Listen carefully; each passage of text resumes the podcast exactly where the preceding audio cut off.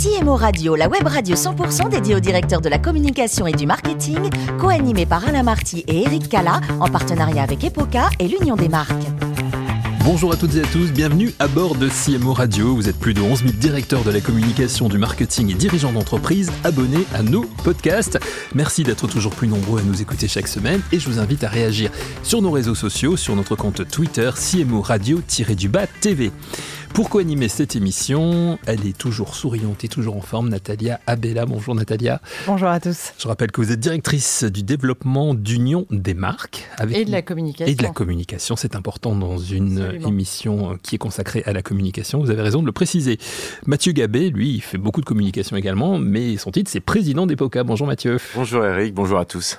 Nous recevons aujourd'hui Frédéric Abécassis, directeur de la communication et du développement de l'ISCPA, directeur de l'école du marketing d'influence Follows également. Bonjour Frédéric. Bonjour à toutes et à tous. Merci de participer à cette émission. Avant de parler de vos multiples fonctions euh, actuelles, un mot sur votre parcours. Vous êtes né le 17 mai 1971 à Gennevilliers. Vous êtes titulaire d'un DEA Sciences de gestion que vous avez obtenu à Paris-Nanterre.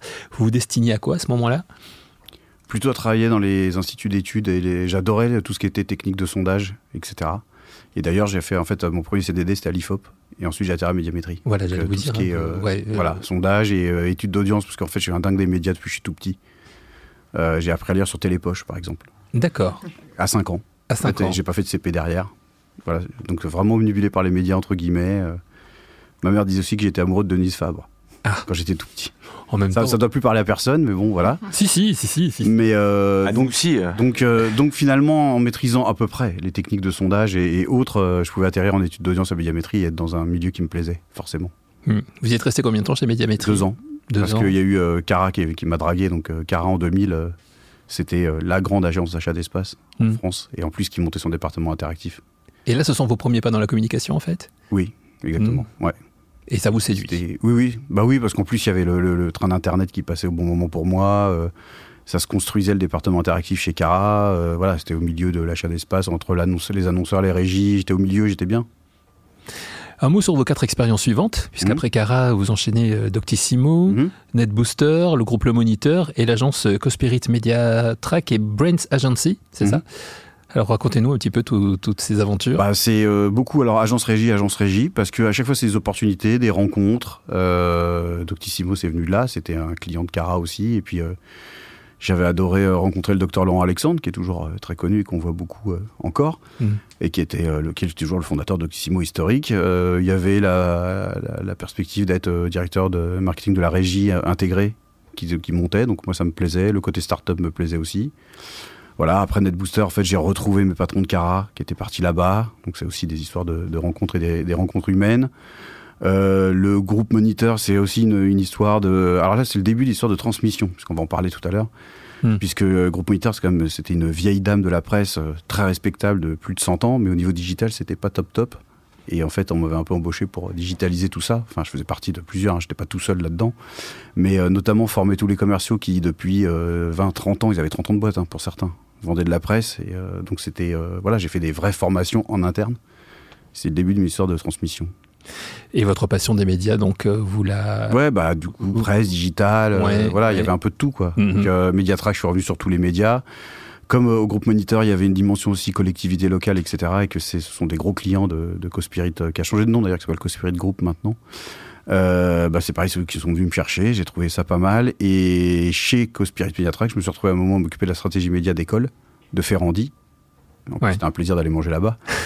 en plus, voilà. Et de euh, l'ESCP Business School. Ah ouais, toujours. Mm. Franchement, ça c'était un plaisir. Et le SCP Business School, là c'était une grosse école, euh, il y avait beaucoup de strates, beaucoup de choses à faire. et là, de petit à petit, bah voilà, j'ai commencé à me dire tiens, c'est pas mal aussi le monde des écoles, l'éducation, formation. et Brands Agency, c'est une agence de com spécialisée dans l'éducation formation. Donc ils sont venus me chercher parce qu'ils savaient que je me débrouillais plutôt pas mal sur le SCP et, Ferrandi. Et dans mes clients de Brands Agency, qu'est-ce qu'il y avait? L'ISCPA. Et voilà. Et qui, vous débauche, hein, c'est ça? Voilà. Et donc. Euh, Il n'y a pas si longtemps que ça, finalement? Non. Ça fait quoi? Euh, Le deuxième confinement, donc novembre-décembre 2020. J'ai commencé en janvier 2021, donc on a discuté en novembre 2020. Voilà. Ouais, c'est ça. Un peu plus d'un an. Donc là, il fait une mission spéciale quand même, puisque directeur en même temps de l'école Follows. Vous présentez un petit peu tout ça Absolument, je présente tout. l'ISCPA donc, euh, fait partie du groupe IGS. Oui. Euh, et il existe depuis 31 ans. Euh, on n'a pas pu fêter les 30, mais on fera les 31. On va se mettre sur notre 31. C'est le jeu de mots qu'on a trouvé. école qui forme au métier du journalisme, de la production et de la communication. Donc encore les médias. Donc moi, mm. c'était de loin euh, quand, quand j'avais le groupe IGS comme client, c'était euh, mon coup de cœur. Euh, voilà les CPA. donc bah là, je suis directeur de la communication. Ça c'est assez simple et classique. Mais c'est vrai qu'annonceur, je l'avais pas fait. Hein. J'avais ce ping-pong agence régie, agence régie sans arrêt, mais j'avais pas fait annonceur. J'avais dit que je le serais à 50 ans, je l'ai été à 49 et demi. Et, et, développement, c'est en fait surtout c'est tout ce qui est responsable des admissions. Donc il y a un côté un peu plus commercial effectivement, c'est travailler sur tout ce qui fait en sorte qu'on ait des, des admis. Et l'ISCPA a décidé de lancer une école du marketing d'influence qui à la base au début s'appelait Influence School. en arrivant, j'ai demandé à ce qu'on change le nom et c'est devenu Follows, comme follower et oser comme le mhm. magicien d'ose et puis oser euh, l'entrepreneuriat, etc. Et là, euh, on m'a confié la direction de Follows, alors que je n'ai pas forcément un parcours pédagogique, mais euh, c'est pas grave, j'apprends vite. Enfin, j'essaye d'apprendre vite. Et pour, pour en savoir un petit peu plus justement sur, sur tout cela, Mathieu et Natalia vont vous poser des questions. Frédéric, Natalia, je, vous sens concentré et, et très intéressé en même temps. Absolument, parce que à l'Union des marques, en fait, on accompagne 240 entreprises, ça fait à peu près 1600 marques, ça fait à peu près 6800 personnes sur deux enjeux majeurs qui sont la transfo digitale et la transfo durable. Et il y a un endroit où ça se rejoint vraiment aujourd'hui, qui est le sujet de l'influence. Mhm. Et notamment parce qu'on se rend compte que euh, on a besoin d'éthique auprès des influenceurs, que les influenceurs ont besoin d'apprendre l'éthique, la responsabilité. Et on a travaillé à un observatoire récemment on a démontré qu'en on a démontré, on a constaté plus exactement que 25% encore des, des, des, postes euh, des influenceurs ne mentionnent pas qu'ils sont dans le cadre d'une collaboration commerciale. Et moi, ça m'intéresse beaucoup de savoir concrètement ce qu'on peut faire pour que ça s'arrange et au fond, quels sont les enjeux, y compris pour eux, d'après vous. Pourquoi est-ce qu'il faut effectivement ce sujet de transparence, mais quels sont les risques qu'ils prennent et que les marques prennent quand les choses se passent pas bien? Bah, euh, L'observatoire, je suppose que c'est celui de l'influence responsable euh, avec la RPP. Absolument. Voilà, donc, euh, donc je connais bien, puisque j'ai encore vu la RPP la semaine dernière, et qu'on a une, une, personne de. parce qu'on a un COP qui est Comité d'orientation pédagogique et professionnelle, qu'on a créé autour de Follows avec des spécialistes de l'influence, et un des membres du COP travaille aussi sur l'observatoire de l'influence responsable. bah justement, c'est pour ça qu'il y a une école, c'est pour professionnaliser et éduquer à tout ça, justement. alors il y a aussi les annonceurs qui payent pas les influenceurs, ça aussi c'est arrivé. Donc on leur apprend aussi ça dans le cours de droit, à faire attention à être rétribué justement. Mais effectivement, on leur apprend aussi à euh, la publicité. Euh, bah, il faut le dire que c'est de la publicité, la promotion, il faut le dire. Euh, quand on voit des spots à la télé, ça paraît naturel. Donc il faut continuer comme ça, parce que sinon, il va y avoir une méfiance, puis une défiance. on le voit parfois aussi dans, pour les inscriptions avec des parents qui disent sûr c'est un métier, ça a l'air quand même bizarre, etc. Donc il faut absolument qu'on nettoie ça et qu'il y ait de 25% deviennent 20, 10 et puis 5. Donc il y a des cours de droit, évidemment. Mathieu? Oui, euh, extrêmement intéressant de voir votre parcours, puisque mm. finalement vous êtes, euh, vous avez côtoyé tous les sujets du, marketing et de la communication. Vous finissez par être directeur d'école et directeur du marketing et de la communication dans le secteur de l'éducation. Chez Epoca, on accompagne 350 clients et chaque année, on travaille avec une dizaine d'écoles et d'universités. Quel est votre regard finalement de la maturité de la communication dans le secteur de l'éducation? Comment vous voyez ça? Et comment vous, dans vos établissements, dans vos deux établissements, comment est-ce que vous allez faire bouger les lignes votre niveau il y a un peu de tout, hein, euh, les écoles. Euh, alors c'est devenu évidemment très digital, mais à un moment ça, ça, a pris la mode. Ah, faut faire digital, donc on y va. Donc euh, c'était fait parfois en dépit du bon sens. Ça, je l'ai vécu un peu avec le CP Business School. Après, j'ai pas observé toutes les strates de com de toutes les écoles. Ce qui est certain, c'est qu'elles sont forcément toutes digitalisées, qu'elles se posent des questions sur l'influence, parce que il y, y en a qui ont utilisé des influenceurs, mais c'est pas simple. Les influenceurs écoles, c'est pas comme les produits beaucoup plus classiques comme le shampoing et le reste, ça se vend moins facilement. Euh, et puis après, il y a euh, tout le travail. Moi, je pense que en fait, c'est indissociable du commercial. Je le vois, le, fait qu'il y ait euh, communication et développement dans mes deux attributions à l'ISCPA, ça me paraît évident parce que il y a tout un travail d'accompagnement. c'est bien de les faire venir sur place, mais au JPO, il y a un travail humain qui est monumental à faire. Et là, après, je sais pas comment les écoles s'adaptent ou pas, mais on a, nous, on a des retours comme quoi, parfois, voilà, les journées portes ouvertes, l'accueil n'est pas terrible, l'accompagnement aussi n'est pas forcément terrible une fois qu'ils sont inscrits. Et nous, euh, on y accorde une grosse importance. Et évidemment, euh, du coup, on le martèle dans nos communications. Vous êtes directeur du marketing et de communication d'une école, directeur d'une Mm. autre école. Comment le directeur de l'école euh, interpelle le directeur du marketing et de la communication C'est le même. son Oui, sur son retour sur investissement, par rapport à ses campagnes menées, sur euh, l'accélération de sa stratégie, etc. Comment Alors, que- en fait, comme on fait partie du groupe IGS, les deux, il y a, il y a, euh, il y a une agence un peu interne euh, au sein du groupe IGS qui, qui gère effectivement notamment toutes les campagnes digitales, etc. Donc, je les challenge. Comme avant, quand moi j'étais en agence et que j'étais challengé par mes clients. Donc, euh, voilà comment on fait. Et puis, euh, après, euh, c'est les mêmes équipes. Donc, euh, pour l'instant, entre Follows et les SCPA, donc on s'auto-challenge, c'est marrant. Et sur le fond, aujourd'hui, alors on parlait effectivement de, de modus operandi, mais justement sur qu'est-ce que vous avez envie de développer dans vos écoles, qu'est-ce que vous avez envie de mettre en avant comme spécificité pour justement faire venir Bah, pour- le maximum d'élèves? Pour Follows, c'est de toute façon la nouveauté, puisque c'est à ce jour toujours la seule et première euh, école de marketing d'influence en France, qui a même valu à ce que TF1 s'intéresse à nous et fasse un reportage au JT de 20h, Et derrière, beaucoup de candidatures il y a deux mois. Beaucoup de notoriété, ça c'est sûr. Euh, les candidatures, où il y en a eu quand même.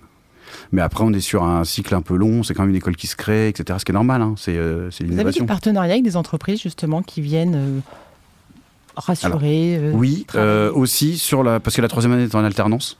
Donc on est effectivement en train d'avoir des, des partenariats avec PMU, avec Avas, qui recrutent aussi dans l'influence, avec évidemment les agences de stratégie d'influence. je pense à Rich et ou quelques autres. C'est une école dans laquelle il faut faire aussi beaucoup de, de veille, j'imagine, dans la mesure où les choses évoluent assez rapidement.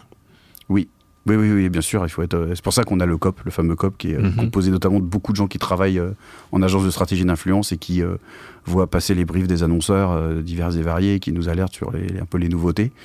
Euh, et puis oui, oui, être en veille permanente sur euh, même les influenceurs, dont on voit que certains maintenant veulent devenir comédiens. Mhm. Donc ils ont été coachés. Pour... Donc moi je suis allé voir un coaching, je suis allé voir des, des- des comédiens faire ça. Et c'est marrant de voir cette génération-là qui, qui pense déjà, au-delà de l'influence, à aller euh, à devenir acteur. Alors justement, vous me, vous me tendez bien la perche, puisque Mm. vous, quand vous étiez enfant, vous rêviez de devenir réalisateur de films. Vous avez réussi à assouvir ce, ce désir-là? J'ai fait deux films il y a une vingtaine d'années, mais comme ça, avec les potes pour rigoler et euh, deux, trois euh, personnalités que j'avais réussi à, à accrocher miraculeusement. Qui? Pierre Belmar, qui est plus de ce monde, Laurent Deutsch, Eric Cantona, Ouais. les frères Bogdanov. qui- Donc euh, pareil, ils sont plus de ce monde non Mhm. plus, mais euh, voilà, c'était des hasards. Et puis le reste, c'était des potes qui se débrouillaient plutôt pas mal en comédie. Puis après, euh, voilà, j'ai passé à fonder une famille, euh, la carrière, etc. Mais euh, il y a une dizaine de jours, j'ai eu une illumination d'un scénario. Ah, donc ça à, peut, à faire à suivre. ça peut revenir. Les films Ouais. que vous avez fait, on peut les voir encore On peut les trouver? Chez moi, oui. Ouais. Euh, sinon, non, je les avais jamais. Bien sûr, on veut faire une euh, recherche, on tape le titre. euh, Peut-être la bande-annonce du deuxième qui doit être sur YouTube, et je me demande si elle est pas en mode protégé. Mais bon. Non. Mais peut-être que Ouais. Les titres des films, c'est? HR, tout le monde descend, Ouais. et le stagiaire. D'accord, on cherchera. Le stagiaire, on va tomber sur Robert De Niro, mais bon, Ouais. mais voilà. Non, je l'ai pas eu. Frédéric, vous êtes aussi un passionné de musique. Quel genre de musique? On voit toutes les musiques. Alors, ça, paraît, ça- ça paraît facile hein, euh, de dire ça. Enfin, un peu moins euh, le rap et des choses comme ça. Mais euh, j'aime beaucoup Mozart, j'adore le jazz. C'est très bien aussi pour se détendre. Et euh, côté variété, Jacques Brel, c'est mon idole. Donc voilà, et puis bah, tout ce qui est aussi pop rock années 80, Mhm. notamment. Mais pas que, hein, je peux être plus moderne aussi. Vous êtes aussi un bon vivant, un épicurien Mhm. et un passionné de, de vin. Vers quoi vont vos préférences? Bourgogne, Ouais. Euh, Champagne aussi, surtout. En fait, euh, Champagne, c'est ma boisson préférée. C'est un peu mon. Voilà. Et un mot pour terminer de l'association Au cœur du 17e, dont vous Mhm. êtes le, le- le président. Quel, quel est son but et, et ses actions Rapidement? Euh, c'est à but euh, culturel, c'est euh, ben, justement pour votre personnalité, c'est qu'on reçoit une personnalité dans un bar du 17e de son choix pendant une heure, on l'interviewe.